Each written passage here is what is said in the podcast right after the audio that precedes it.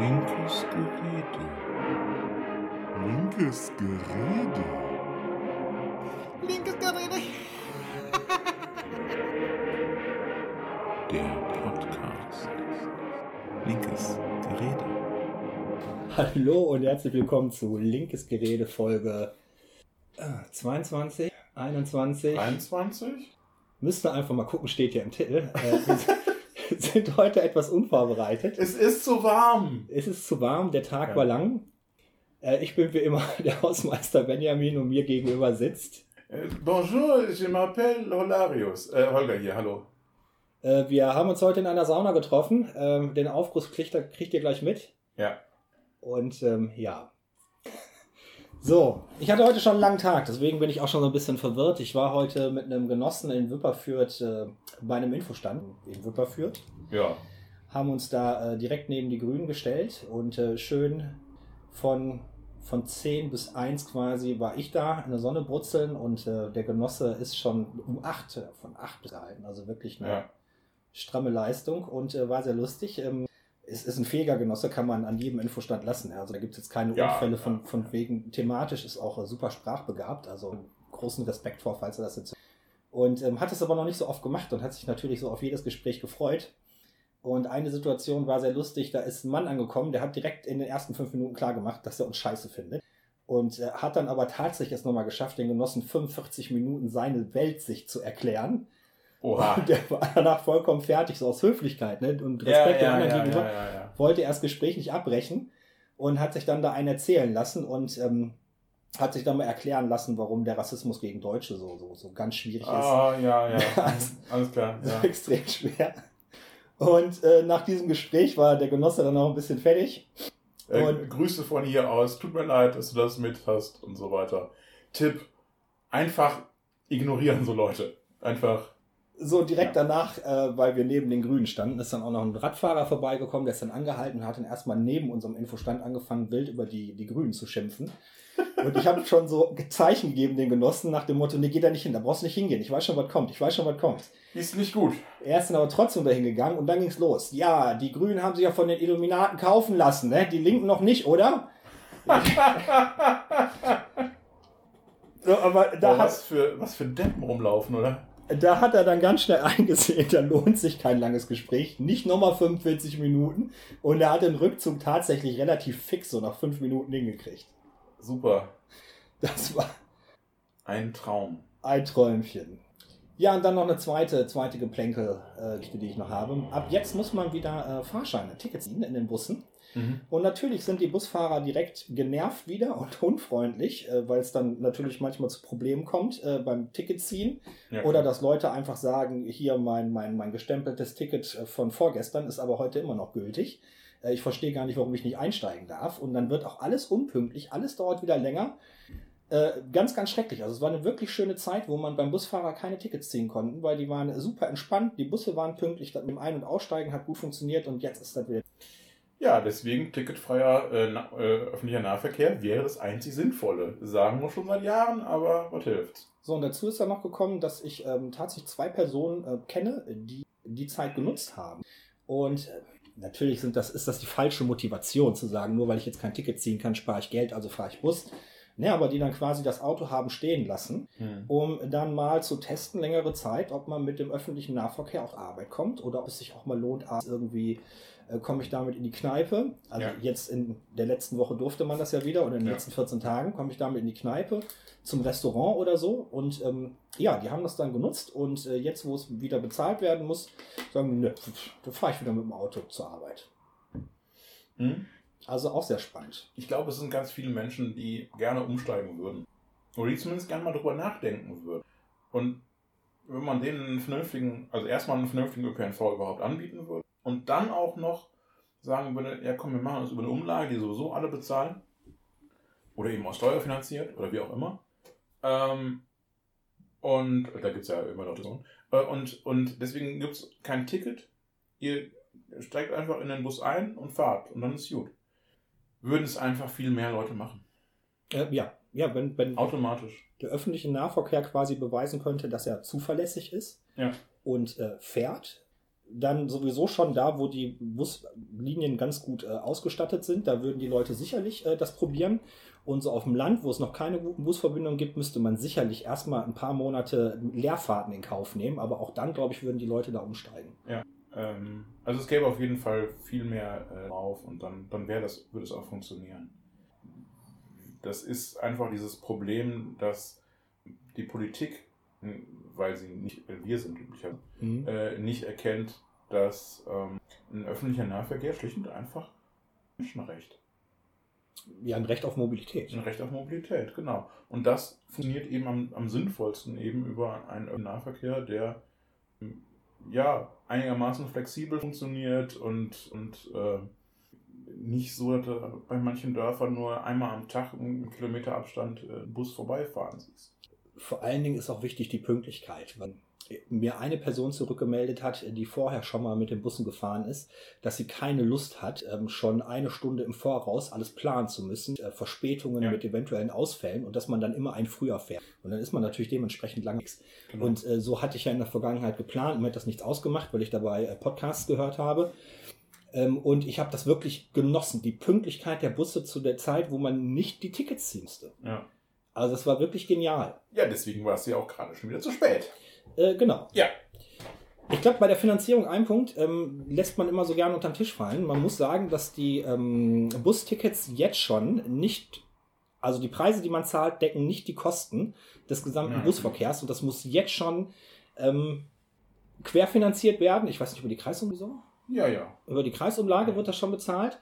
Ähm, und ich habe irgendwo mal mitgekriegt, in Köln, glaube ich, macht das sogar, da zahlt man, ähm, zahlt der Steuerzahler quasi jetzt schon 80 Prozent und 20 Prozent äh, holt man dann nur über die Tickets wieder. Ja. Und dafür ist dann der Aufwand halt auch sehr, sehr groß. Also, ähm, wenn man eben bedenkt, dass äh, Infrastruktur dafür geben muss, ähm, immer die modernsten Automaten, PC und so weiter nehmen Mhm. und alles Mögliche. Und natürlich auch Zugbegleiter, die die äh, Tickets kontrollieren äh, und so. Das muss ja alles bezahlt werden. Ja. Und, ähm, und hier auf dem Land ist es einfach so, dass die, die, äh, der Sinn des öffentlichen Nahverkehrs, nämlich der Transport, dadurch äh, gekillt wird, dass die Busfahrer sich darum kümmern, Karten zu verkaufen und ähnlich. Was einfach nicht deren Aufgabe ist. Deren Aufgabe ist zu fahren. Ja. Ja? Und äh, ja, klar, das funktioniert so nicht. Ähm, das ist natürlich alles gewachsene Strukturen und wir sind immer gewachsene Strukturen zu, zu Fall zu bringen. Extrem schwierig. Ähm, aber so funktioniert einfach äh, nicht vernünftig, also muss man es um, umbauen. Und da haben wir ein paar gute Ideen für, aber naja, ist halt schwierig. Also ich glaube ja auch nicht, dass ähm, die Taktungen, wie sie heute sind, ja, sinnvollste und einfachste Lösung. Ich glaube, ähm, wenn wir ein flexibles System hätten, das sich schlicht und einfach an, am Bedarf ent, entlang quasi selber steuert, ja, also ein Computersystem, das nicht sicher nicht auf den Hauptstrecken irgendwo einen Takt hat oder so, aber das im Allgemeinen äh, hauptsächlich eben guckt, wo wird gerade, wo ist gerade der Bedarf, wo muss ich gerade irgendwie einen kleinen Bus hinschicken, dass Leute von den Dörfern abgeholt werden und äh, wo kann ich die am sinnvollsten dann zu den anderen, zu anderen Linien bringen und so weiter, ähm, dass das eigentlich die Zukunft wird. Wir haben heute noch ähm, Linien, über die alle, ja, kommt drauf, ein bisschen darauf an, äh, in welchem Bereich man ist, aber hier auf dem Land ist es äh, viermal im Jahr Tag der Kreistag, der entscheidet, welche Linie woher. Ja, das ist, das ist doch nicht flexibel. Das ist ja das unflexibelste System, was man sich überhaupt vorstellen kann. Ähm, und das ist natürlich Unsinn. Also, das ist halt total 1960. Ja, ja. Aber wir haben 2020 und warum ändert sich das nicht eigentlich? Ähm, und äh, da ist also jede Menge äh, Möglichkeit an Optimierung, die natürlich auch heißt, man braucht ein paar Leute, die, die äh, Kleinbusse fahren und so, damit man die Dörfer erreicht und solche Sachen. Äh, aber da muss man halt durch. Das, wir, wir müssen, alleine aus Klimagründen, müssen wir vom Indi- Individualverkehr weg. Und jeder, der mir sagt, ja, wir werden hier nie ohne Autos äh, leben können, wir werden das müssen. Also weitgehend, nicht, nicht vollständig und so. Ja, ja, ich verstehe das auch.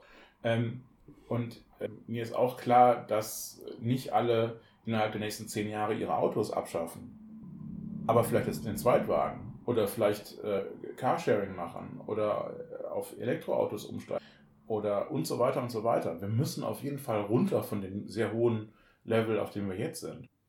Wir müssen auch das Stadt-Land-Gefälle. Ähm, und wenn ich mir äh, heute die Stadt Wuppertal angucke, äh, viele Leute, die ich kenne, die dort, die verkaufen ganz schnell die Autos. Merken sie, sie brauchen das einfach. Der Ja. öffentliche Nahverkehr ist da schon sehr Ja. gut und man kommt damit sehr gut zurecht und auch das Monatsticket ist sehr wichtig. Hm. Also.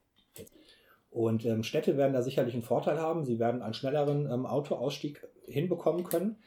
Ähm, mit mehr Initiativen natürlich, die mehr die zum Beispiel äh, die Mobilität mit dem Fahrrad äh, verbessern, Ja. dass es nicht mehr so lebensgefährlich ist, Ja. äh, die Straßen zu benutzen und ähm, dann halt durch den öffentlichen Nahverkehr schon ziemlich viel abfangen und nur für Ausnahme dann quasi an den Außenrändern der Stadt äh, Carsharing-Angebote Ja.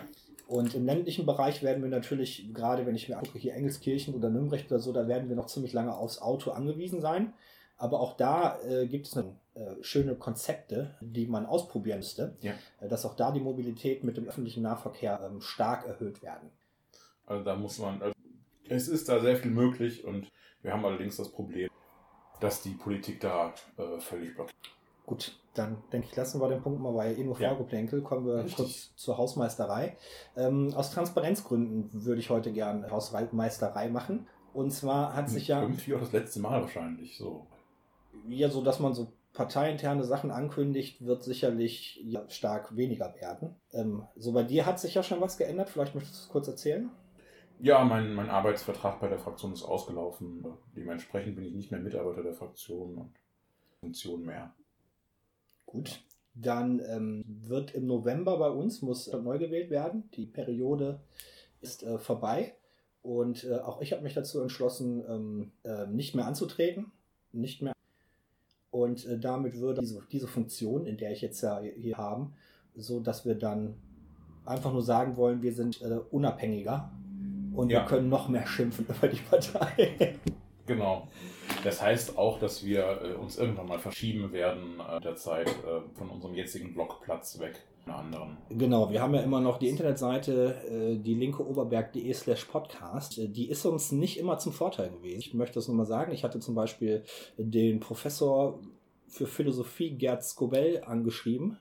Und äh, der hat. willst ja auch immer gleich so hoch hinaus. Ja, aber der ist halt nett. So, ich mag den. Ja. Und er hat äh, dann auch geantwortet. Äh, so, die letzte Antwort war quasi unmissverständlich. Nee, Leute, ich muss irgendwie unabhängig bleiben. Äh, Ja. Das ist wichtig für meine Professur und für meinen, für, für meinen Slot im Fernsehen. Und ähm, bei euch sieht man schon ganz klar, so unabhängig seid ihr nicht. Äh, Ach was. und das ist halt äh, klar. Ja. Und das kann ich nachvollziehen. Er war ja auch sehr nett, sehr diplomatisch, die Antwort. Danke, Herr Skobel, falls Sie es irgendwann mal hören. Ja. Wir sagen ja auch nicht, dass wir ähm, ähm, Journalisten sind unabhängig. Ja, aber ich glaube, wenn wir jetzt nicht so präsent auf der wären, also ich glaube schon mit linken Menschen kann Dann- er sich unterhalten. Ja, dann wäre das sicherlich ein bisschen. So, und das wollen wir natürlich dann, wenn wir beide nicht mehr in Funktion stehen, ähm, unseren Platz umziehen, Genau. weg von die linke Oberberg.de, um nochmal äh, zu verdeutlichen, unabhängig machen. So, und dann noch einen zweiten Punkt. Ähm, ich veröffentliche ja immer die Folgen auf Soundcloud und auf Anchor FM. Und auf Soundcloud äh, sind die Abrufzahlen so weit runtergegangen und Anchor FM gestiegen, dass sich der Mehraufwand, ähm, nicht so viel ist, aber trotzdem halt mehr, äh, nicht mehr lohnt. Ja. Deswegen würde ich so im letzten Quartal des Jahres äh, das da abschalten. Also jeder, der jetzt noch diese Folge über Soundcloud hört, bitte steigt um auf anchor.fm slash Liege, linkes Gerede. Ruft die Folgen da ab, weil Soundcloud wird spätestens im letzten Quartal dieses Jahres nicht mehr bedient werden. Ja, ich meine, man kann uns ja immer noch auf anderen hören. Ja, ja, natürlich. Also Spotify und sowas. Ja, das läuft ja alles über Anchor FM. Das Ja. ist ähm, nur, nur Soundcloud wird Genau. betroffen sein. Die Hausmeisterei. Yes! Wir haben so ein paar Aktualitäten, ne? Müssen wir doch. Womit fangen wir denn an? Lass uns mit, mit dem, mit dem Fipsi an. Ach nee, Fipsi wurde er genannt. Philipp Amthor. Ist aber auch ein Fipsi. Ja, alles klar. Ja, 75 Jahre CDU, 75 Jahre Korruption. Wir gratulieren. Haben wir, ähm, ja, Philipp Amthor ist ein würdiger junger Vertreter dieser Partei, der offenkundig in einer sehr zwieligen Firma, die viel Geld hat, aber kein Produkt. also eigentlich gar kein Geld einnimmt, sondern offensichtlich nur irgendwie dafür da ist, um Leute zu schmieren. Ähm, da hat er irgendwie einen Job bekommen und so und, und Geld bekommen für, ich glaube, auch nichts zu tun, außer dass er ähm, irgendwie Verbindungen zum Wirtschaftsministerium erreicht hat. Ähm, ja, das nennt man offen und klar Korruption normalerweise. Ja. Also, ne, wir sprechen so häufig von Lobbyismus. Äh, Lobbyismus ist, wenn äh, der NABU äh, seine Informationen rausgeht, dann ist es ein, ein Lobbyismus für die Natur. Ja? Das kann man, kann man auch gut nachvollziehen. Aber es gibt halt äh, Sachen, die sind schon lange kein Lobbyismus mehr und das, was der Amthor da gemacht hat, ist offensichtlich kein Lobbyismus, sondern Korruption. Und das Schlimme daran ist, als ich das mitgekriegt habe, ist mir sofort der Jens Spahn etwas sympathischer geworden. Oh mein Gott. Das muss man auch erstmal irgendwie kriegen. Jens Spahn einem sympathisch wird, ist auch irgendwie schwierig. Ja, äh, was? Äh, nee, ich denke, das ist wichtig zu sagen. Also es gab ja äh, genau in den Medien immer diese große Lobbydebatte und wie gehen wir jetzt weiter um mit Lobbyismus? Und das finde ich ganz wichtig, was du gerade gesagt hast, dass wir hier kein, kein, kein Lobbyproblem. Wir haben ein Lobbyproblem, aber das äh, nicht das, Ja. sondern dass es hier ganz klar um Korruption geht und zwar um eine Straftat, so die auch äh, verfolgt äh, gehört. Und ich finde, hier sollte man äh, Philipp Amthors Immunität aufheben und da einfach mal ermitteln und mal genauer drauf schauen. Ja, also ich meine, Anzeigen laufen ja und äh, es ist zu hoffen, dass die Staatsanwaltschaft da hinterher ist. Ja gut, aber man muss ja erstmal, muss man ja auch ganz klar sagen, muss der Bundestag seine Immunität aufheben. Jein. Also bevor ein Gerichtsverfahren eröffnet, muss die Immunität aufgehoben werden, aber er- ermitteln können die schon vorher. Ein Problem, was wir allerdings dabei haben, ist, dass er der, einer der Regierungsparteien angehört. Und äh, wir wissen ja, Staatsanwaltschaften sind weisungsgebunden an die Innenministerien, her. Leute, Und- hört genau hin. Horst Seehofer. Genau, genau. Also äh, Heimathorst äh, ist quasi ähm, der Chef von der Bundesstaatsanwaltschaft. Ich gehe davon aus, dass das eher die Staatsanwaltschaft sich darum kümmert, aber es kann auch die Bundesstaatsanwaltschaft sein, weiß ich nicht. Ähm, weil ich weiß nicht, wo das aufgehängt ist und ich habe von Jura auch gar keine Ahnung. Also das ähm, muss ich immer dazu sagen. Also ich bin da äh, sehr großer Laie.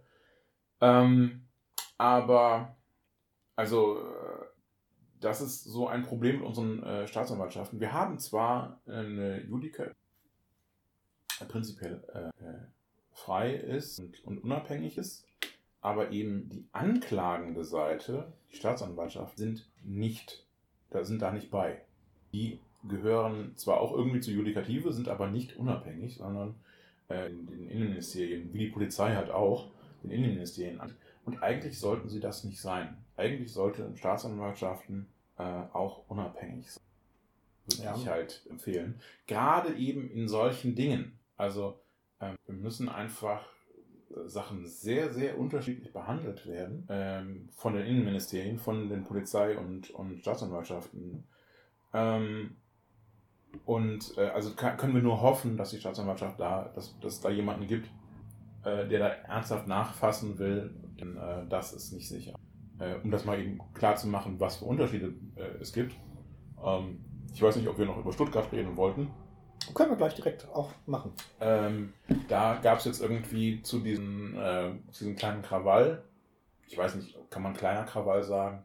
Naja, also früher Hafenstraße wäre schlimmer in den 80ern. Ähm, äh, nach diesem kleinen Krawall gab es irgendwie eine, eine Sonderkommission mit 40 äh, Polizeibeamten. Äh, Beamtinnen vermutlich. Ähm, Beamtinnen, so wie sagen. Ähm, und äh, zu diesen ganzen wie heißen diese Geschäfte, wo die äh, Steuerbehörden übers Ohr gehauen Cum-Ex. Cum-Ex. Ähm, zu den gesamten Cum-Ex-Sachen, die irgendwie Milliarden dem deutschen Staat geklaut haben, Ja. da gibt es irgendwie 15 ähm, Beamtinnen, die sich darum kümmern. Ja, Cum-Ex-Geschäfte sind, äh, Geschäfte sind halt nur teuer, aber nicht äh, System. So, man hat ja, also ich weiß gar nicht, wie man dir auf die Idee. Breite Journalie, die äh, ein bisschen konservativer ist, hat direkt angefangen äh, zu schreiben, Antifa macht Randale in Stuttgart. Also packst du dich da am Kopf. Ja. Antifa, gerne auch Migrantifa. Äh, und es war auch immer sofort ein rassistischer Unterton bei. Die Bild hat auseinandergerechnet, dass Äh, ja, es wären gleich viel deutsche und äh, ausländische Menschen ähm, äh, verhaftet worden, aber es wären auch noch drei von den Deutschen hätten auch noch migrantische Wurzeln gehabt. Bildzeitung. Dass die Bildzeitung so weit überhaupt unterscheiden kann. Ja, das ist erstaunlich. Also offensichtlich hat, haben sie äh, dann doch einen Redakteur gefunden, der lesen kann. Ähm, aber jetzt mal ernsthaft. Wie rassistisch kann eigentlich so eine Zeitung sein? Okay, also nein, frag nicht, äh, äh, äh beantworte die Frage nicht. Das ist, das ist bei der Bildzeitung so eine rhetorische Frage, die einfach, ja, Gott, das, was willst du sagen, ne? Ist einfach so. Also, Ja. Im Moment trieft ja überall nur so der Rassismus raus und ich finde, wird immer offensichtlicher, wenn wir schon gerade bei diesem Rassismus der Bildzeitung sind, als hier der Tönnies-Skandal losgegangen ist und wie heißt denn unser Laschet? Laschet, äh, sofort hier die Rumänen und Bulgaren. Ich mir dachte, Hammer, schlimmer geht's ja nicht. Und das ist unser Landesvater. Ich dachte, die Kommunikation, der wäre einfach nur so ein bisschen ungeschickt. Nee, der ist da. Nein, nein, nein, nein, nein. Das war, das war sehr eindeutig. Also er ist ja letzte Woche volle Kanne vom Wickeltisch gefallen und hat sich den Kopf gestoßen. Da- da- Das war sehr, sehr eindeutig. Das war, äh, da hat er aus ganzem Herzen gesprochen und aus seinem ganzen Herzen triefte der Rassismus nur so heraus. Ähm, und da muss man eben noch einfach sehen, da kommt noch ein Punkt dazu, der nicht klassischer Rassismus ist, beziehungsweise klassischer Nationalismus, sondern das ist noch Antiziganismus. Ziganismus. Ja. Habe hab ich schon mal gehört. Würdest du mich bitte aufklären? also, ähm, das funktioniert auf eine ganz ähnliche Art wie Antisemitismus, nur eben in Bezug auf Sinti und Roma. ah, ja, oh, mein Herz da direkt. Jetzt meinst. Ja. Ja, ja. Ähm, und wenn es eine Diskriminierung gibt, die in Deutschland noch völlig unbehandelt ist, dann ist es die Frage des Antiziganismus. Denn ähm, unter normalen Umständen sollten, sollten wir, ja, also deren Vorfahren ja ähm, äh, Tausende Sinti und Roma äh, vergast und dahingeschlachtet haben, äh, sollten wir uns ja um die genauso kümmern, wie wir uns auch um Juden kümmern. Juden kümmern. So, da werden wir wieder anfangen. Da fehlt halt die Lobby. Ja, ja, ja. Ähm, das ist, ähm, ist ein extrem schwieriges Feld. Aber es offensichtlich gibt es, oder was heißt offensichtlich? Zumindest haben die Juden es in den USA zu einer kleinen Lobby irgendwie äh, geschafft und sie haben Israel geschafft und so weiter. Und aufgrund der Shoah ähm, hat es so weit funktioniert, dass es in Deutschland verpönt heutzutage ist, Antisemitismus klar zu zeigen. Das gehört zu den Sachen, die macht man nicht. Ja, über Bulgaren und Rumänen herziehen, das kann der Laschet, das ist überhaupt kein Problem. Wenn er in gleicher Weise über Juden herziehen würde, hätte er ein Problem. Ja?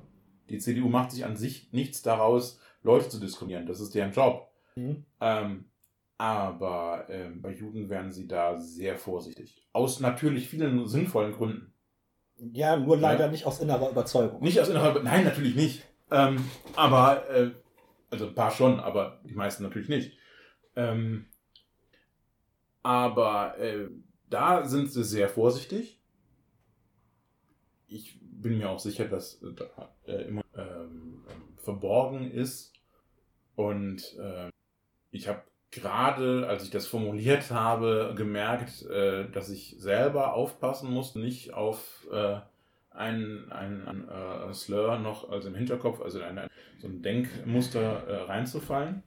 Ähm, äh, aber nein, also um zum Problem zurückzukommen, ähm, viele Menschen, die ähm, bei Tönnies und ähnlichen äh, Fleischfabriken arbeiten, ähm, weil die eben keine Arbeit finden, äh, ja, wie das dann halt so läuft weil sie da natürlich auch sehr stark äh, diskriminiert werden. Wir uns natürlich nicht darum kümmern. Wie gesagt, wir sollten uns da nicht so lange darum kümmern. Aufgabe, also unser Erbe sozusagen sein. Und äh, da ähm, in Bezug auf rumänische Kinderbanden und ähnliche Sachen, das hört man immer wieder. Äh, Die Battle-Mafia. Battle Mafia, äh, all solche, all solche Dinge, die aufgebauscht werden. Wenn es ausnahmsweise mal nicht äh, libanesische Clans sind, ähm, wo, wo ähnliche Strukturen, äh, also ähnliche Diskriminierungsstrukturen, ähm, ganz viel, was so aus dem Bereich Sinti und Roma, äh, da wird äh, auf ganz, ganz schlimme Art äh, gehetzt. Das ist gesellschaftlich sehr anerkannt.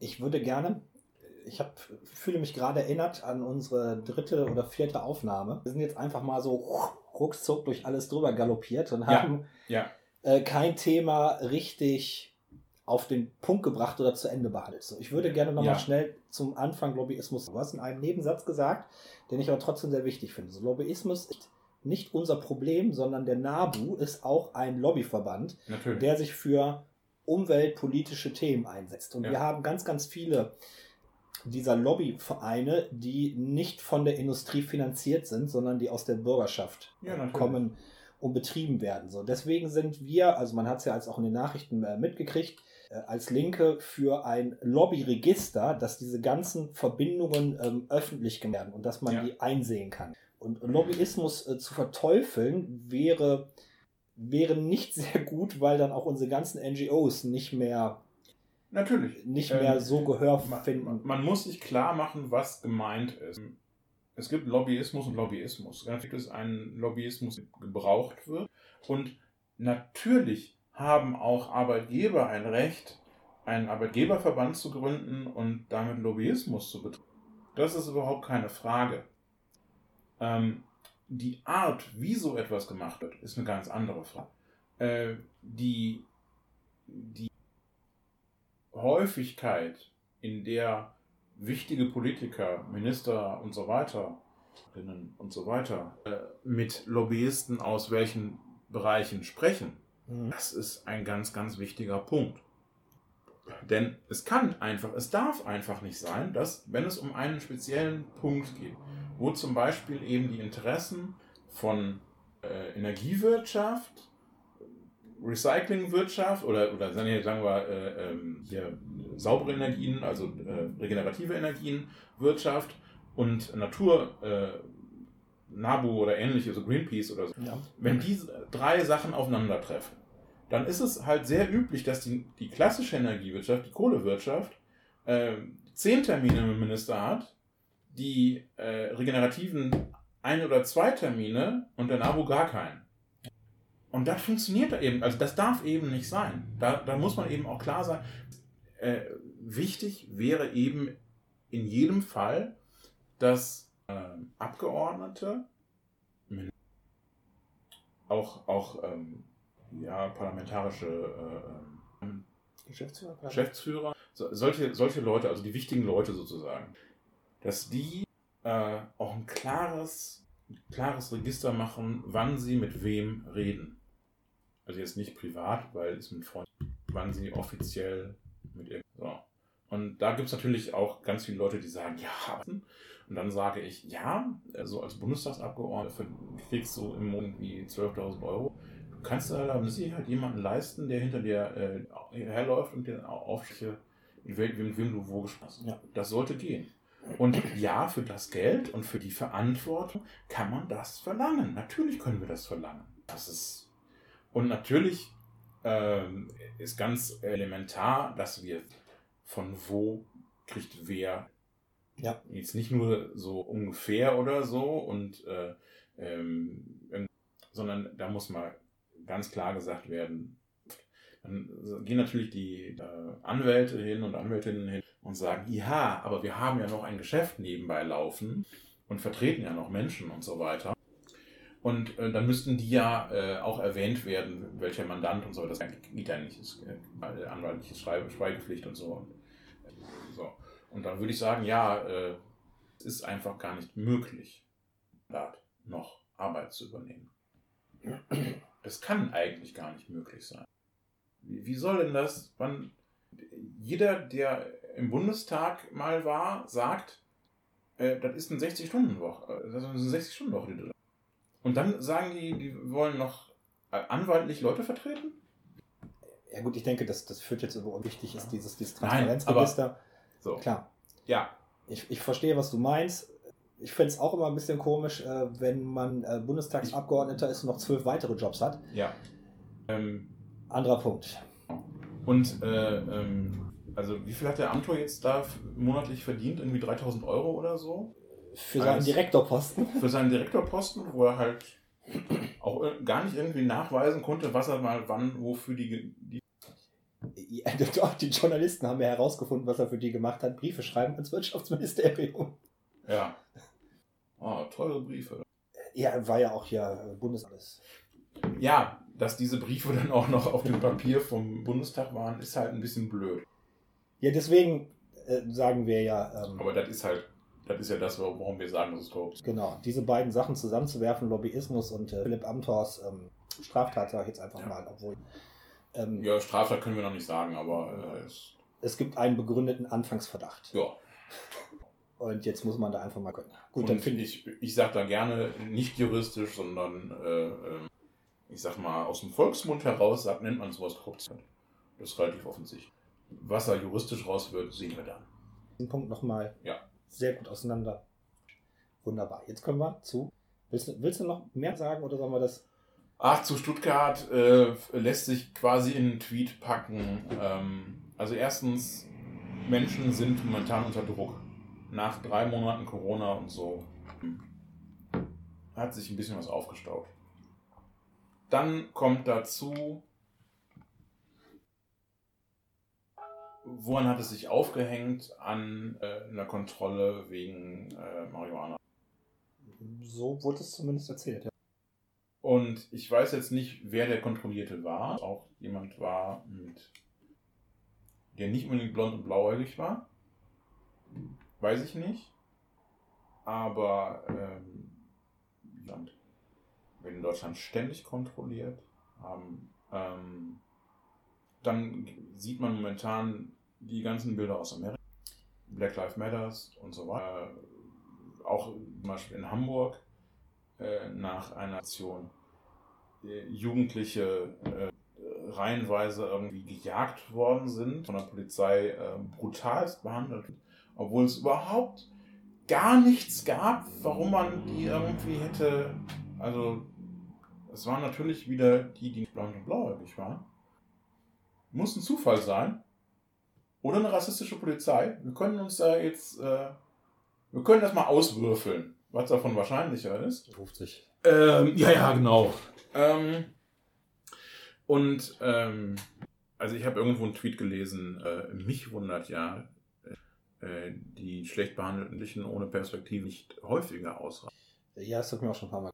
So, Ähm. man hat es ja in Frankreich in, den, in dem Bon. bon So viel Fran Französisch habe ich noch nicht gelernt. Ja, egal, aber du weißt, was ich meine. In Ja. den, ich wiederhole es jetzt nicht nochmal, ich mache mich nur zum Affen. In den Vorstädten von Frankreich, ähm, wo auch so, so, so krisende Milieus Ja. äh, leben, die rasten. Äh, da kann die Polizei ganze Vorstädte ohne Schutz und Hundertschaften gar nicht mehr betreten. Äh, ja. So, ne? Also da sind sie ja bei uns noch ähm, relativ Ja. Also äh, wirklich und unbedingt.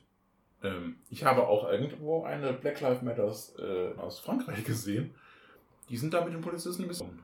Also da haben die Polizisten aufs Maul bekommen. Also, ja, passiert. Ich glaube, Aber in Frankreich ist das sowieso. Also, da, äh, ja. also wir, wir, wir leben auch in so einer, in so einer Medienverzerrung und vergessen äh, ganz, ganz viel. Äh, ein Punkt, ich habe eine witzige Geschichte heute noch gehört äh, von einem anderen Podcast, Logbuch und Netzpolitik. Äh, die haben sich auch über äh, Stuttgart unterhalten und haben auch darüber berichtet, wie der Polizeitransporter da äh, kaputt gemacht worden ist. Und ähm, die sagten dann so aus Scherz, für Berlin ist der, nachdem der kaputt gemacht worden ist, für Berlin gilt er noch als neuwertig, ob die den nicht kaufen wollen. Aber in, in, in diesem Witz steckt ja auch ganz viel Funken Wahrheit drin. Ja. Wenn man sich die Proteste in der Rieger Straße irgendwie anguckt, äh, dann ist die Karre tatsächlich für die Rieger Straße noch neuwertig. mit, nur, mit nur leichten Gebrauchsspuren. mit nur leichten Gebrauchsspuren. Äh, ja. Also, wenn man sich halt wirklich mal die Tagesschaubilder aus den 80ern anschaut, von der Hafenstraße in Hamburg, von 1. Mai in Berlin, von ähm, den diversen, also vor allen Dingen Wackersdorf und diesen ganzen Atomverbrechen, äh, Ver die da begehen, begangen werden sollten und die dann durch äh, gewalttätige Proteste erstickt worden sind. Also die Atomaufbereitungsanlage Wackersdorf gibt es nicht, weil da Fre Leute freundlich sich da vorgestellt haben und gesagt haben, wir möchten, sondern weil es da einen Monate, jahrelangen Krieg mit der Polizei gab. Mhm. Mit Guerillamaßnahmen und allem drum und dran. Und es irgendwann einfach zu teuer wurde. Da man einfach gesagt hat, okay, wir machen es halt nicht. Ja. Ja. Ähm, von daher, äh, das ist durchaus nicht so, dass Gewalt gar nichts bringt.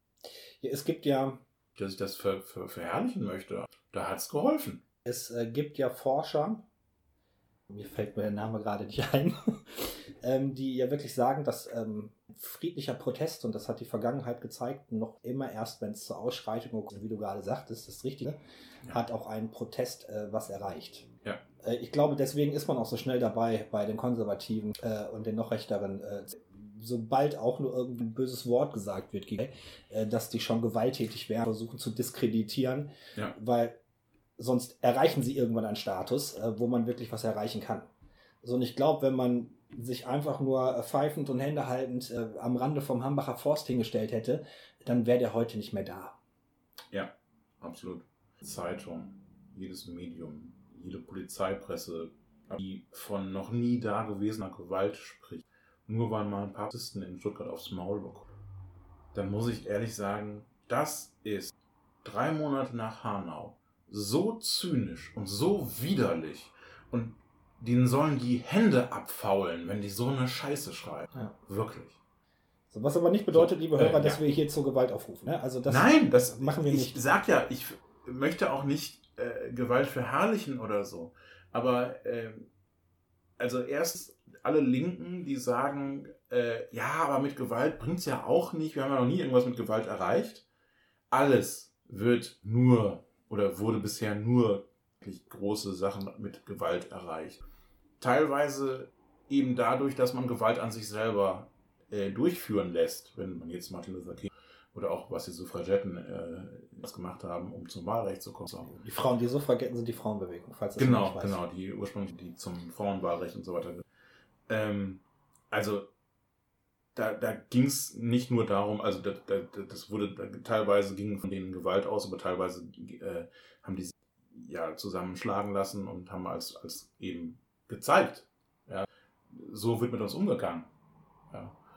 Äh, also es ist immer, es ist immer eine, eine Frage, die auch mit, also wenn, wir haben äh, vor zwei Wochen oder drei oder was und, und über die Proteste damals und da ging die Gewalt zum aller, aller, allergrößten Teil von der Polizei aus.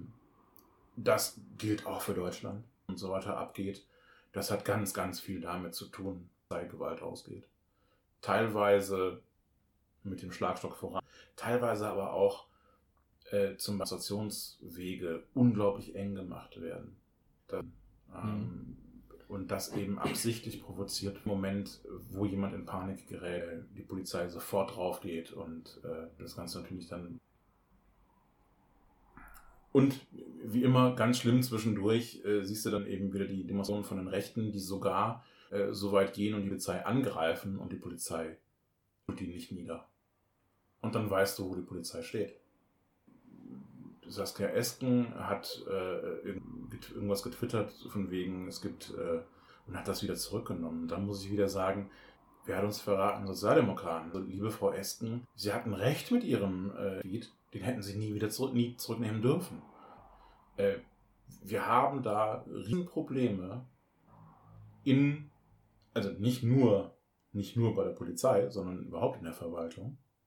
Und, äh, diese Probleme werden nicht angegangen. Nicht ernsthaft an. Es gibt diese Probleme auch in der, in der Justiz, in Sozialämtern und so weiter, in den Argen. Ähm, und wenn man sieht, äh, Menschen, die ständig diesem Rassismus aus sind, schlucken und wie selten die aus, dann wundere ich mich. Ja. Dann wundere ich mich. Ja, ich hatte ja schon in der letzten Folge gesagt, so ich habe den, den, den Luxus und nicht täglich daran erinnert zu werden. Da habe ich mir darüber keine Gedanken gemacht, aber jetzt, wo ich mich mit dem Thema intensiver und auch gucke, wo kann ich bei mir anfangen, dass ich mit mir interagieren, dass es für die besser wird und ich nicht auch noch. Und da wundere ich mich auch langsam, dass nicht schon vor 20 Jahren alles gebrannt hat und äh, Zentimeter, Ja. Weil die Leute wirklich zu Mistgabeln und Fackeln äh, gegriffen haben. Das ist, ich kann es wie gesagt nicht nachvollziehen. Ich bin super privilegiert, ich bin schwerst mehrfach privilegiert. Ja. Ähm, aber diese, diese, diese Diskriminierung, dieses ständige fertig gemacht werden, einfach so Umwelt. Du hast, lebst ja dann in einer toxischen Umwelt. Alles, ähm, unglaublich, was diese Menschen ertragen. So, ähm, Themenwechsel. Genau. Hat's, äh, wann hat's denn letztes Mal ein Steak oder ein Schnitzel oder sowas? Das ist unglaublich. Ich hätte nie gedacht, ne, aber dieser ganze Skandal um Tönnies, wo wir das äh, zu Hause gesehen haben, dass selbst meine bessere Hälfte äh, gesagt hat, boah, eigentlich müssen wir. Ja. Und sowas habe ich noch nie aus ihrem Mund gehört. Äh, bisher habe ich sie immer dazu anregen müssen, dass wir zum Beispiel keine, kein, kein Obst irgendwie aus Spanien holen, was äh, so unter Sklavenbedingungen. Äh, und sie radikalisiert sich. Jetzt sagt sie, die Schweine müsste man einfach boykottieren. Ja, wann habe ich das letzte Mal gegessen? Also ich bin, lebe natürlich nicht vegan. Und, äh, aber wir haben unseren Fleischkonsum innerhalb der letzten 14 Tage natürlich auch sehr, sehr, sehr kritisch betrachtet, nicht nur wegen. Ja. Und äh, wir sind tatsächlich weit unter dem Konsum von äh, Max Mustermann und äh, Musterheldin. Musterfrau. Heldin. Egal. Und Ja. ähm, ich meine irgendwann mal bei Quarks Co. gesehen zu haben, dass der Durchschnittsverbrauch pro Woche bei 750 Gramm liegt. Und wir sind bei 250, weil wir da quasi vor der Haustür sehen, dass wir die Sklavenarbeit immer noch nicht. Und das ist eine organisierte, das ist eine geförderte. Die Politik hat die Rahmenbedingungen so gesetzt, dass wirklich hart ausgebeutet werden kann. In Zwingern zusammengefercht werden und das äh, als Übernachtungsstätte irgendwie genannt wird. Die Menschen, die da arbeiten, teilweise gar nicht wissen, wo sind die jetzt überhaupt angestellt. Weil das so ein komplexes Firmengeflecht ist, also Ja. wirklich der Hammer. So, was mich am allermeisten äh, darüber aufregt, jetzt wo es ans Licht kommt, äh, kommen ganz schnell die großen Worte, wir müssen in der, Fleisch, in der Fleischindustrie die Zeitarbeitsgeschichten und, und Werksverträge und so, äh, darf nicht sein, muss Ja. abgeschafft werden. Und wo ich mir denke, ich habe die gleichen Berichte doch schon vor fünf Jahren gesehen, im, im NDR und, und im WDR. Und ich habe auch die Berichte gesehen von, von der Deutschen Post, von DHL, dass äh, Lieferanten, also die Fahrer, Ja. äh, teilweise in ihren Lieferwagen übernachten müssen und dann im Verteilerzentrum mal duschen dürfen und ab geht's zur Schicht.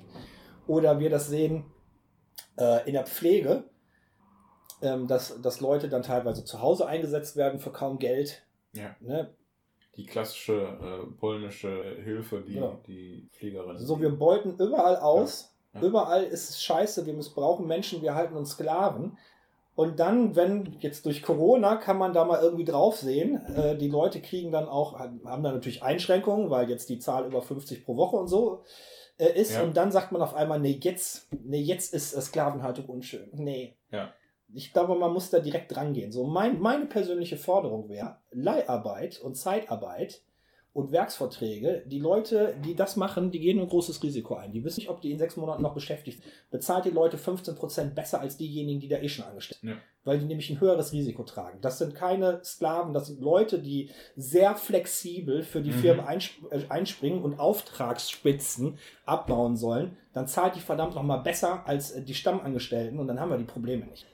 Das ist so die eine Seite. Die andere Seite ist, ja, wir haben es erlaubt, dass Großschlachtereien äh, ohne Frischluft arbeiten. Frischluft ist teuer. Warum ist Frischluft teuer? Das Kühlung. muss runtergekühlt werden. Und jetzt bei momentan 30 Grad draußen ist das scheiße, wenn du das runterkühlen musst auf minus 4 oder so. So, also, was machen sie? Sie arbeiten mit Umluft. Das heißt, die Luft, die sozusagen abgesaugt wird, wird ein bisschen äh, rumgewirbelt, ein bisschen wieder kü- abgekühlt und wieder reingeschickt. So, das ist nicht nur eh schon eher so semi äh, von der Sauerstoffsättigung her, sondern vor allen Dingen wird damit so ein Virus wunderbar weiter transportiert. Immer wieder, immer wieder. Ähm, und dementsprechend sind die da zu anderthalb tausend oder so an diesem Scheiß. In China haben sie Peking abgeriegelt wegen 300 Neuinfizierten. Ja, ja. Also die Chinesen hätten äh, um, um ganz Gütersloh eine Mauer gebaut. Die hätten in ganz Nordrhein-Westfalen eine Mauer gebaut. Und die innerhalb von drei Tagen und davon Livestream ins Netz. Das hätten die Chinesen gemacht. Ja, Ich wundere mich ja, dass sie es nicht sowieso gemacht haben. So, also, Also, das nächste Mal angekommen wäre, die- nee, nee, komm, das können wir jetzt hier nicht mehr, das, äh, ne? genau, entweder lass uns das machen oder wir ziehen unsere Investition. Ups. okay. Also Meinst du, was die Bundesregierung dann für, für einen Mauerfan wäre? Ja, machen Ja. ja, ja, klar, kein Problem. wir. Ist ja bei uns Tradition, kennen wir ja schon Also chinesische, chinesische Mauer ist völlig okay. Ja, Ja, also ich finde den, find den Skandal fadenscheinig, weil wir haben das Problem seit, seit, seit ewiger Zeit. äh, Wir haben das immer weiter verschärft, ähm, dadurch, dass wir die Gesetze immer weiter dafür angepasst haben, dass, dass so eine Schweinerei überhaupt möglich ist. wir haben die gleichen Situationen jetzt beim Spargelstechen gesehen. Äh. Wir sehen beim Erdbeeren, äh, sehen die bei allen möglichen, äh, auch bei der Weinlese werden wir das sehen werden, weil überall werden Tagelöhner quasi ähm, und schlecht bezahlt und die werden ähm, äh, schlecht beherbergt und so weiter. Also da packst du beim Spargelstechen, pack, da packst du dich am Kopf, da habe ich einen Bericht gesehen. Ähm, da hat er sich aus Ungarn, wirklich aus Ungarn oder Bulgarien, weiß ich nicht, auf jeden Fall aus dem osteuropäischen Ausland, ähm, seine, seine Mitarbeiter geholt. Der musste die in die Quarantäne stecken und die durften da auch nur in Gruppen und keine Ahnung. Ne?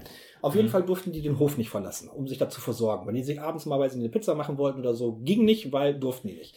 So, dann hat der Bauer vom Lidl die Klamotten dahin geholt oder vom Aldi Klamotten hingeholt und für die Dienstleistung nochmal 10% draufgeschlagen und das vom Lohn, Lohn abgezogen. Klar. Wenn der das bei mir gemacht hätte, ich hätte mit der Mistgabel gejagt. Ja. Aber da komme ich schon dahin, um denen zu helfen, weil sonst wird der pleite gehen und wird gar nichts verkauft kriegen. Und dann halt, verarscht er mich noch so grob. das ist halt wirtschaftliche Abhängigkeit. Mit einer Mistgabel hätte ich gejagt. Mit einer stumpfen Mistgabel. Die darf dann auch scharf sein. Also ist unglaublich. Ja, echt. Eigentlich ist das unglaublich. Und es ist, ja, was kann man dazu groß sagen? Das ist Kapitalismus. Unser System läuft so, funktioniert so. Jetzt hat mich ganz schön in Rage geredet. Ja, nee, das ist ja auch völlig okay. Ich äh, mache ich ja auch jeden Tag, jedes Mal, wenn wir einen Podcast machen. Irgendwann komme ich auch in Rage. Das ist, muss halt, halt sein. Nein, aber das ist Kapitalismus und jedes Mal, wenn wir darüber nachdenken, wo wir unsere Erdbeeren, unseren Spargel, unseren Kotelett herkriegen, müssten wir eigentlich äh, jedes Mal sagen, scheiße, was mache ich hier eigentlich? Wir kommen da natürlich nicht raus, weil du bist ja im System drin. Ja, natürlich. Deswegen hilft auch nur das System insgesamt zu ändern. Ja, und das ist ja nicht so einfach. Ja, es ist ähm, neoliberale Denke. Äh, es steckt so tief in uns drin. Ich glaube, dass das Schlimmste, oh je, jetzt gehen, gehen wir aus dem, jetzt gehen wir in den ziemlich theoretischen, äh, äh, ich glaube, das größte Problem ist Stabilität. Ich glaube, wir sind so auf Stabilität ausgerichtet und haben uns so daran gewöhnt, dass dieses kapitalistische System auf uns ein gar nicht mehr anders können. Also dass, dass viele nicht. Du sagst, es ist kein Wille da. Das Interessante ist ja, äh, wenn du unabhängig von, von Parteien Menschen dazu befragst, was haltet ihr davon, was haltet ihr davon, was haltet ihr davon, ist die Zustimmung zu den Thesen der Partei Die Linke enorm groß. Ganz enorm groß. Da kriegen wir wahrscheinlich so um die 30 Prozent. Aber wir sind halt, wir sind halt die Linke. Wir sind halt äh, die Paria der, der Parteienlandschaft. Die linken Spinner. Auschwitz-Nachfolge. Natürlich, natürlich. Aber ich glaube, das, das stimmt auch nicht so ganz. Wenn du sagst, die Stabilität ist der Bevölkerung unglaublich wichtig. Ich würde jetzt, ich behaupte jetzt einfach mal ganz provokant, nein, stimmt nicht. So, wir erleben andauernd Krisen, andauernd Probleme, andauernd äh, Mhm. passiert Mist. So, und das, das nehmen wir in Kauf. Mhm. Wären die wirklich so sehr auf Stabilität bedacht, ne? auf richtig harte, absolute Stabilität, dann würden wir jetzt, weiß ich nicht, in einer britischen Kriegswirtschaft oder so leben, wo alles zugeteilt wird, wo. Mhm. Mhm. Nee, nee, darum geht darum geht's nicht. Ähm, äh, es gibt ein, eine Situation, Deutschland wird sozusagen, also die Republik wird gegründet, 1949. Ähm, eine Situation, in der alles neu ist. So. Hätte man da gesagt, wir machen eine, äh, wie in der Kriegswirtschaft, äh, eine, eine Zuteilungswirtschaft und so weiter, dann könnte es durchaus sein, dass wir die heute noch hätten. Zumindest in Teilen. Haben wir aber nicht gemacht. Ja, okay, so meinst du. Ja, ja, okay. Ja? Sondern da wurde ja, da wurden ja die Sachen neu quasi verteilt. So, und ähm, im Prinzip hat es danach hier und da natürlich Evolutionen gegeben, aber nie Revolution. Und deswegen ähm, hat sich alles am ehesten in eine Richtung entwickelt, die vom Geld diktiert wird. Ah, da sind wir wieder bei der Lobby. Ähm, das ist im Kapitalismus so und Geld ist Macht. Das, auch das ist im Kapitalismus so. Ja, dementsprechend ist das schon so eine Sache der Stabilität. Ich meine, wie lange ist Frau Merkel jetzt Bundeskanzlerin? Ja, die, wenn die fertig ist, ist sie doch 16 Jahre gewesen. Der Kohl war auch 16 Jahre lang. Ja, ich hatte das auch schon mal. Das ist das, was die CDU immer verspricht. Wir bringen Stabilität. Ich habe hat letztes Mal äh, 50 Jahre äh, Regierung gefeiert. Ja. Und äh, das merkst du. Ja, natürlich. 50 Jahre Regierungsbeteiligung, 75 Jahre Korruption. Äh, 50 Jahre Regierungsbeteiligung heißt, dass wir heute eine Klimakatastrophe haben, ein katastrophales Waldsterben, ähm, eine soziale Schere, die so groß aufklafft seit irgendwann im Kaiserreich nicht mehr, ähm, dass äh, Leute zur Tafel gehen müssen, um über die Runden zu kommen, um Essen zu haben im Monat. Und, und. Also das ist das Ergebnis von CDU. Also da haben wir uns zu Hause auch drüber unterhalten. Dann habe ich ernsthaft vor 30 Jahren, wie viele Rentner kannte die vor 30 Jahren, die vor 30 Jahren gerade in Rente gegangen und sofort Flaschenpfand sammeln mussten. Ach, lächerlich. So, und sie meinte, ja, kann sich daran erinnern, vor 30 Jahren gab es auch schon so Sachen mit Pfand, zwar nicht auf Plastikflaschen, aber sie auf hätte keinen einzigen gesehen. Würde sie Nein. nicht, ist ein, ähm, ein Produkt der Moderne. Also, meine Großeltern, wann sind die ungefähr in, in Rente gegangen? Vor 40 Jahren, würde ich sagen.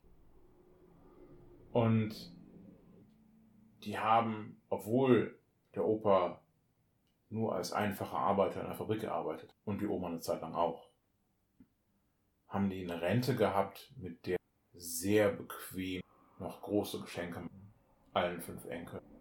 Also denen ging es ziemlich gut. Ich, gut würde ich gar nicht sagen. Ich glaube, sie, hatten, waren abgesichert.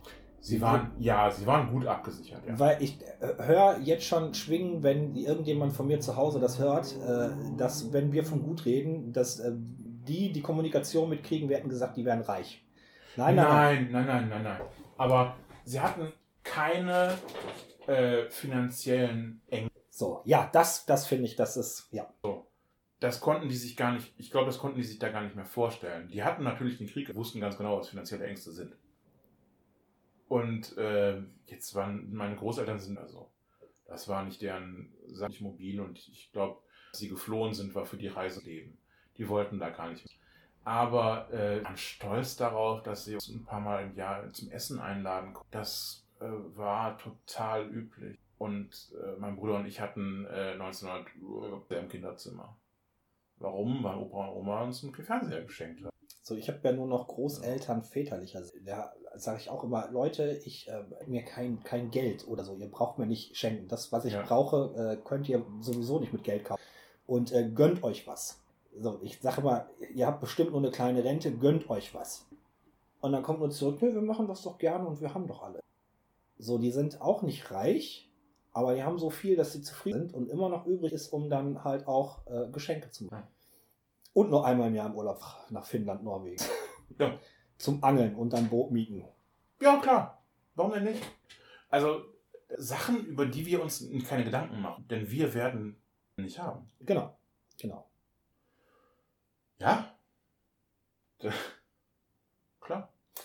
Ich müsste mich quasi jetzt schon von den aktuellen Pfandsammlern ausbilden lassen, zum, Ja. damit meine Rente gesichert ist. Ja. Wo gehe ich am besten Pfanddiving betreiben? Ähm, ich finde, die, die, das Einzige, was der CDU zuzutrauen ist, ähm, Das ist bitterböse. ja. Bitterböse. Ja. Sollen wir zum, zum nächsten? Einen, einen kleinen Punkt haben wir ja. Haben wir noch? Ja. Kann sein, weiß ich nicht. Habe ich schon lange, was wir an Punkten hatten. Ach, wir wollten noch mal ganz kurz über die Corona-App, über die Warn-App. Ah, sprechen. stimmt, stimmt. Hast du sie drauf? Ja, ich habe sie seit Tag 1. Ich auch. habe ich sie drauf. Und ähm, vielleicht als Informatiker sage ich noch mal ganz kurz was äh, zur Funktionsweise und zur Datensicherheit, weil ich auch heute schon wieder gehört habe, die App wäre nur, damit die Ilati uns tracken können. Natürlich. Und äh, nein, also Das konnten wir vorher schon.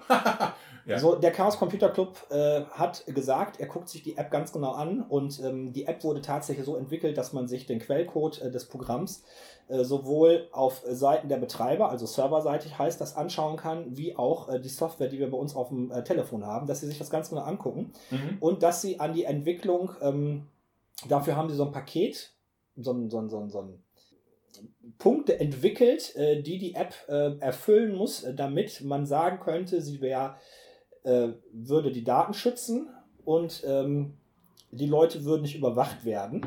Sie würden aber nicht Software-TÜV spielen und am Ende dann sagen, yo, habt ihr gut gemacht, SAP und Telekom, sondern nur, äh, wir schreien, wenn es weh tut, wer Kacke Ja. baut, sonst bleiben wir still. So, und der Chaos Computer Club ist still geblieben.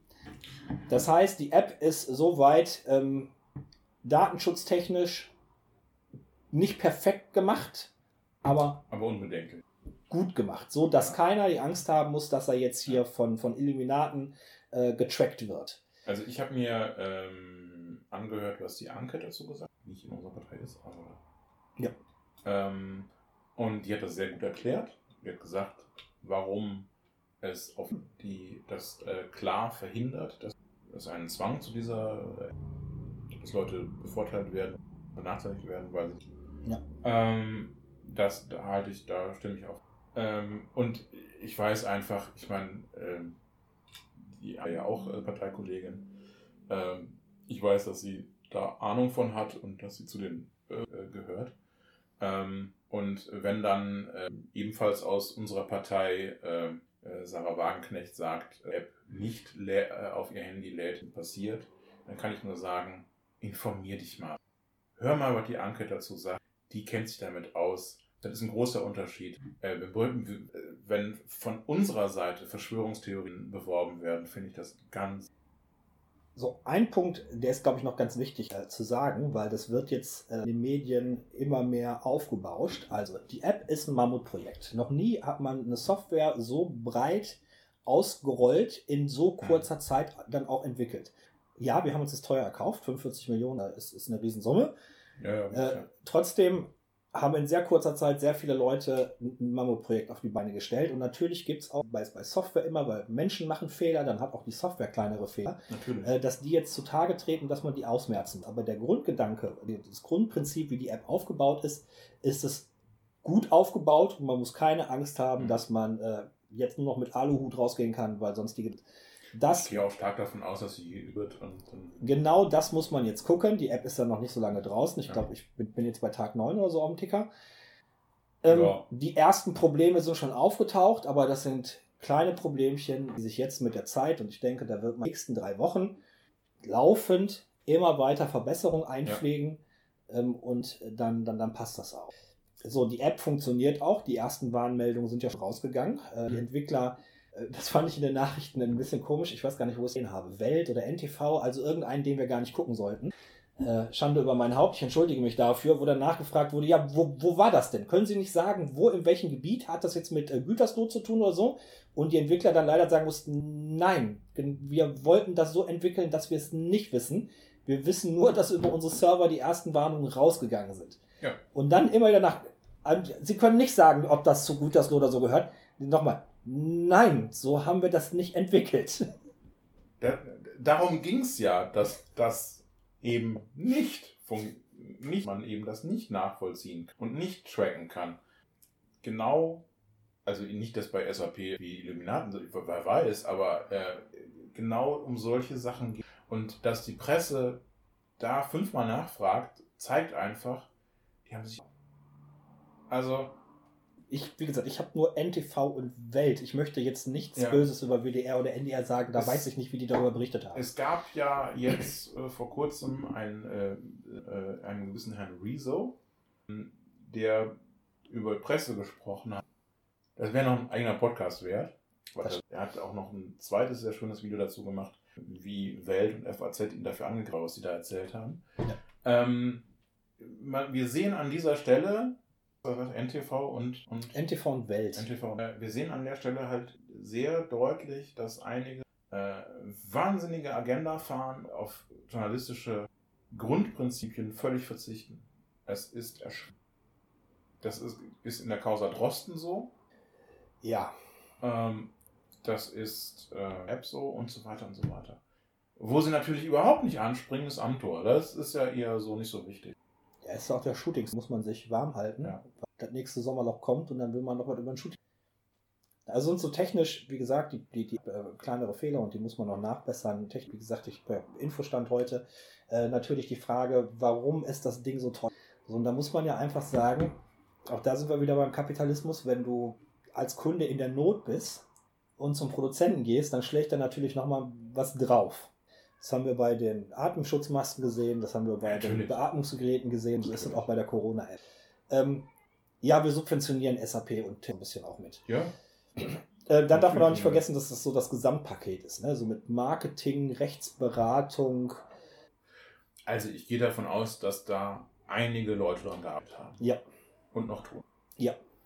Ähm, das geht sicherlich in die Hunderte, damit beschäftigt sind. Im Gesamtprozess ja, aber ich glaube, Entwickler waren es gar nicht so viele. Ja, aber eben, du sagst ja auch, äh, da muss, Juristen müssen da, äh, es müssen da Leute drüber gehen, die äh, im Hinterkopf haben, äh, Datenschützer und, und. Geht ja nicht nur, es geht ja nicht nur um die Paradies letztendlich Ja, ja, klar.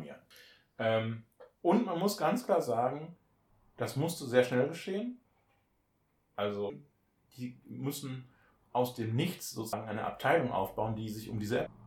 Das heißt, es werden Leute von anderen Projekten abgezogen. Auch da kann man nachvollziehen, dass die Unternehmen sagen, Leute, wir haben halbe Abteilungen irgendwie umgestaltet. Wir können mit unseren normalen Aufträgen kaum noch hinterherkommen. Sorry, aber wir müssen dafür Geld nehmen. Ob, sie, ob man den hohen Preis hätte, wirklich 45 Millionen sein müssen oder ob der ist wieder eine ganz andere Sache. Ja, da können, kann man natürlich drüber reden. Graduell kann man darüber. Aber dass das natürlich in die deutlichen Millionen beträgt, ist auch keine Frage. So, und äh, dazu muss man auch sagen, das, das da war schon relativ wichtig, dass wir, ähm, äh, weil die Apps, die es bisher gab, die sind eher bekannt für nicht so datenschutzfreundlich und Ja. für sehr viel mehr überwachungsmäßig. Und ähm, die Genau. App hat ja auch das Potenzial, einen europäischen Standard zu setzen. Ja. Also zwölf, na andersherum, zwölf Länder sind noch nicht dem Beispiel der deutschen App gefolgt. Die restlichen europäischen Länder äh, schauen sich bei der App ganz viel ab. Mhm. Klar, der, der Quellcode ist auch öffentlich und ähm, ist es für die relativ einfach und so haben wir die Chance, einen datenschutzfreundlichen europäischen Standard zu setzen, äh, was ich sehr begrüßen würde. Die App kann noch nicht international arbeiten, also man ist jetzt noch nicht geschützt. Geschützt ist man dadurch sowieso nicht, aber man, die funktioniert jetzt nicht in Italien oder in Frankreich, Mhm. was noch sehr schade ist. Aber ich gehe davon aus, dass diese Funktionalität noch nachkommt. Das ist natürlich auch eine Sache, wo man sagen muss, äh, man hätte es auch gleich über die EU machen. Wäre eigentlich clever. Äh, es ist eigentlich erstaunlich, wie in Bezug auf Corona, ähm, wie wenig, wie, wie viel alles die, die Nationalstaaten selber gemacht haben und wie wenig. Denn eigentlich würde ich ja immer sagen, gemeinsam sind wir stärker. Die EU wäre eigentlich der Ansprechpartner gewesen, der alles hätte regeln können. Ähm, dafür müssten die doch eigentlich genau das Personal haben. Die müssen doch genau die Verbindungen haben dafür. Und was passiert dann? Nee, äh, am besten äh, jeder, jeder äh, Kommunaljockel macht sein eigenes. Ja, Und das ist ja teilweise auch immer noch so gelaufen. Und äh, wenn wir dann teilweise sehen, wann die Gesundheitsämter die neuesten Zahlen melden und so, dann siehst du auch, äh, jetzt läuft er einfach weg. das Wenn- hätte- keiner mitkriegen müssen. wenn du, na doch, weil ich äh, in Schocken geraten bin, ähm, wenn du siehst, wann welches Gesundheitsamt irgendwas zurückmeldet, dann siehst du äh, extreme regionale Unterschiede. Ja klar, das hat natürlich auch mit, mit Personal zu tun. Ja, natürlich. Hat man Konzepte für, für solche Sachen schon Ja. im Schrank oder nicht? Ähm, und dann natürlich auch, wie, wie plötzlich oder wie hart der Impact ist. Ne, wenn du direkt mit äh, 15.000 Fällen bombardiert wirst äh, innerhalb von ein paar Tagen, dann bist du natürlich ja, sofort im Überlastungsmodus. So, und da, also was wir uns jetzt natürlich eingebrockt haben, ist durch die Dezentralisierung und dadurch, dass wir nicht überwacht werden können, haben wir natürlich immer noch einen hohen Aufwand in unseren Gesundheitsämtern, weil die immer noch per Hand äh, dann durchgehen. So, dir, du hast aber die Möglichkeit, wenn dir die App sagt, hör mal zu, du warst in Kontakt, dass du quasi auf die und sagen Genau. kannst, hier, guck mal, Ja. Test, einen Test. Ja. Und wenn die App sagt, du brauchst einen Test, dann wirst du wahrscheinlich auch einen kriegen. Äh, Ja, weil das äh, fand ich sehr schön. Am Anfang hat man ja noch gedacht, hm, mal gucken, wie da die ähm, Angriffsszenarien sind, dass man ähm, falsche Positivmeldungen hat. Ja. Es wurde ja schon angekündigt von einigen Spinnern, dass sie da ganz, ganz viele falsche Positivnachrichten. Und das geht natürlich immer noch nach der jetzigen technischen Geschichte. Also wer genau wissen will, wie die Angriffsszenarien aussehen, der soll sich äh, äh, Logbuch Netzpolitik die letzten beiden Folgen anhören. Da wird das Okay. nochmal sehr, äh, sehr genau erklärt. Aber man hat das sehr zurückgefahren, so dass man ohne erheblichen Aufwand nicht mehr so leicht äh, falsche Positivnachrichten einfangen. Mhm. Also wenn ich eine Meldung bekomme, hör mal zu, da gibt es die Möglichkeit, dann kannst du aber garantieren, dass ich schneller als der rote Blitz, Red Flash, Blinks, keine Ahnung da, der Typ, der schneller laufen, Flash. Flash, äh, dass ich da beim Gesundheitsamt bin und mich testen lasse. Gut, haben wir noch ein Thema? Ich hoffe nicht. Also wir waren Stunde 12, deswegen. Nee, dann, Stunde 18, genau. ja, wir schneiden ja sowieso 45 Minuten weg. Dann Du meinst die ganze Stille, ja, ja, genau. Ja, wir reden doch die ganze Zeit. äh, ja. Nee, da habe ich kein Thema. Ähm, Äh, kein Thema. So, dann äh, hoffen wir, dass ihr uns in Zukunft auch weiterhört. Äh, danke, Ja. dass ihr uns bis hierhin gehört habt. Ihr seid die Geilsten. Äh, Bleibt gesund. Bleibt gesund, genau. Danke fürs Zuhören und äh, wir hören uns wieder. Das war Linkes Gerede, der Podcast. Aber gut, dass wir drüber gesprochen haben, ne?